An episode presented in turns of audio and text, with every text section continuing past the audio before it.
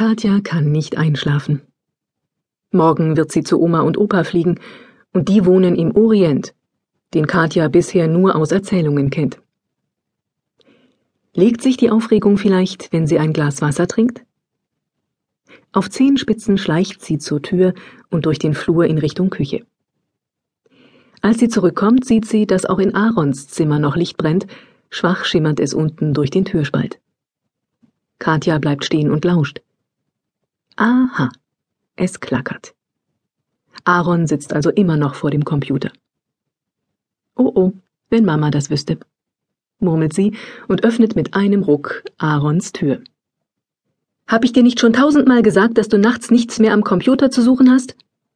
sagt sie streng und versucht dabei Mamas Tonfall nachzuahmen. Aaron fährt herum. Ach, du bist es. Erleichtert atmet er auf. Du hast mich ganz schön erschreckt. Kleine Schwestern können manchmal einfach extrem nervig sein. Was sie jetzt wohl noch von ihm will? Ihn wieder ausfragen über Israel, das Land, in das sie fliegen? Dabei hat er ihr nach langer Suche im Internet doch schon so viel darüber erzählt. Du brauchst gar nicht so mit dem Kopf zu schütteln, Herr Oberlehrer, empört sich Katja, als wüsste sie, was sich gerade in seinem Kopf abspielt. Große Brüder können manchmal richtig anstrengend sein. Israel gehört zu Vorderasien. Das ist der Teil Asiens, der am Mittelmeer beginnt und bis nach Persien reicht. Jerusalem liegt zwischen dem Meer und der weiten, im Sommer unerträglich heißen arabischen Wüste. Die ist Teil des Nachbarlandes Jordanien. Der größte Fluss ist der Jordan, er fließt erst in den See Genezareth und von dort bis ins Tote Meer.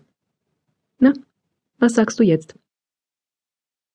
Sie macht es sich auf den weichen Kissen in Aarons Hängematte gemütlich, während Aaron weiter im Internet surft.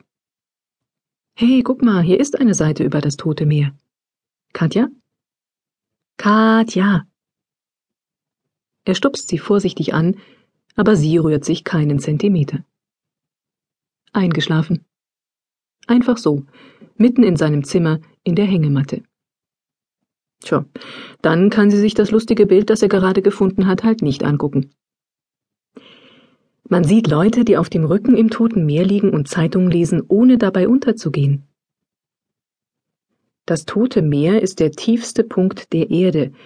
Es liegt 400 Meter unter dem Wasserspiegel der Ozeane, steht unter dem Bild. Und weiter? Dort ist es so heiß, dass das ankommende Wasser einfach verdunstet. Dadurch ist der Salzgehalt des restlichen Wassers so hoch, dass man nicht untergehen kann